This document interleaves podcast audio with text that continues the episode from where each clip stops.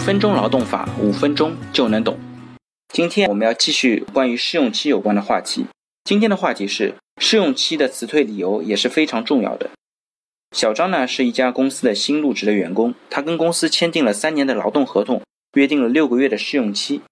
在入职没几个月的时候，经理告诉人事部，小张的工作情况非常糟糕。在刚工作两个月的时候，他填一个重要的招标，把里边很重要的内容给填错了。遭到客户的严重投诉之后呢，也因为跟进不及时，造成其他的一些客户的流失，造成当地的区域的业绩呢下滑了百分之五十二。他希望人事部呢以不能胜任工作为理由解除小张的劳动合同。HR 告诉经理，以不能胜任为理由解除小张的劳动合同呢是非常复杂的，而且可能达不到他的目标。即使在试用期里面，如果你以不胜任来辞退试用期内的员工，也需要首先证明他不能胜任这个工作，然后呢给员工相应的培训或者调岗，经过培训或者调岗还不能胜任工作的才能够辞退。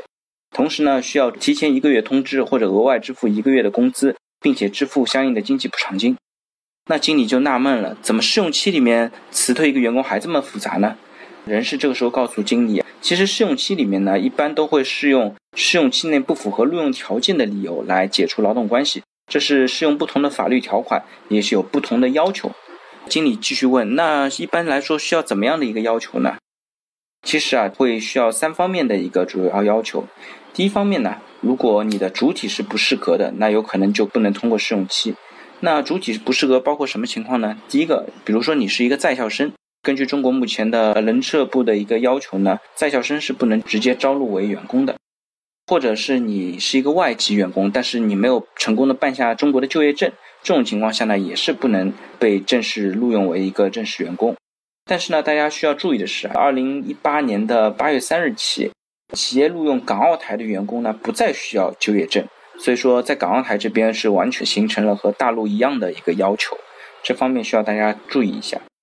第二类不符合录用条件的大类呢，是指一些弄虚作假的不诚信的行为。最主要体现为啊，是学历或者简历上有一个明显的造假，这种情况下呢，也可以被认定为不符合录用条件，但需要经过企业的相关的查实和背景调查。但是这边需要提醒的一点啊，如果员工在申请岗位的一些表格上填到自己是未婚，但是实际入职之后啊，发现他已婚，而且很快就怀孕了，这种情况下呢，企业很容易。会认为这是员工的不诚信行为，希望解除他的劳动合同。但是这种情况下呢，一定是不可以这么操作的。不管是已婚也好，怀孕也好，都不能够作为他不诚信的原因，因为这跟他完成这项工作的本身是没有直接关系的。如果你轻易的解除他的劳动关系，肯定会被法庭或者仲裁认定为歧视的行为，遭受相应的法律责任。第三类呢，就是没有通过试用期的考核。小张的情况其实就是很明显可以落在这一类里面。怎么样来确定他的试用期考核呢？首先跟员工确认他的试用期的一个目标和标准。这个目标和标准呢，可以是非常标准化的一些书面考试。有些公司对于一些知识性要求比较高的员工，都会设定相应的试用期的书面考试。它也可能呢是一些具体的工作标准和任务。这些任务呢是会根据不同的岗位有具体的一些规定。然后呢，在过程当中需要给员工及时的一个反馈，他在试用期里边哪些工作做得好，哪些工作还有提升或者是没有达到要求的。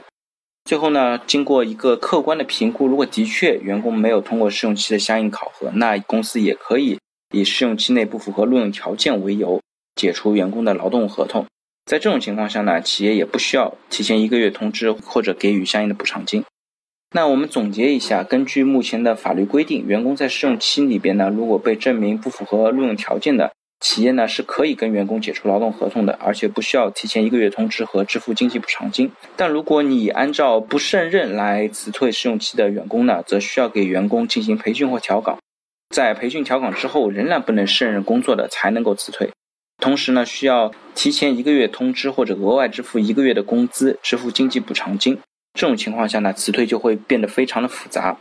所以说不同的辞退理由呢，也会带来截然不同的法律后果。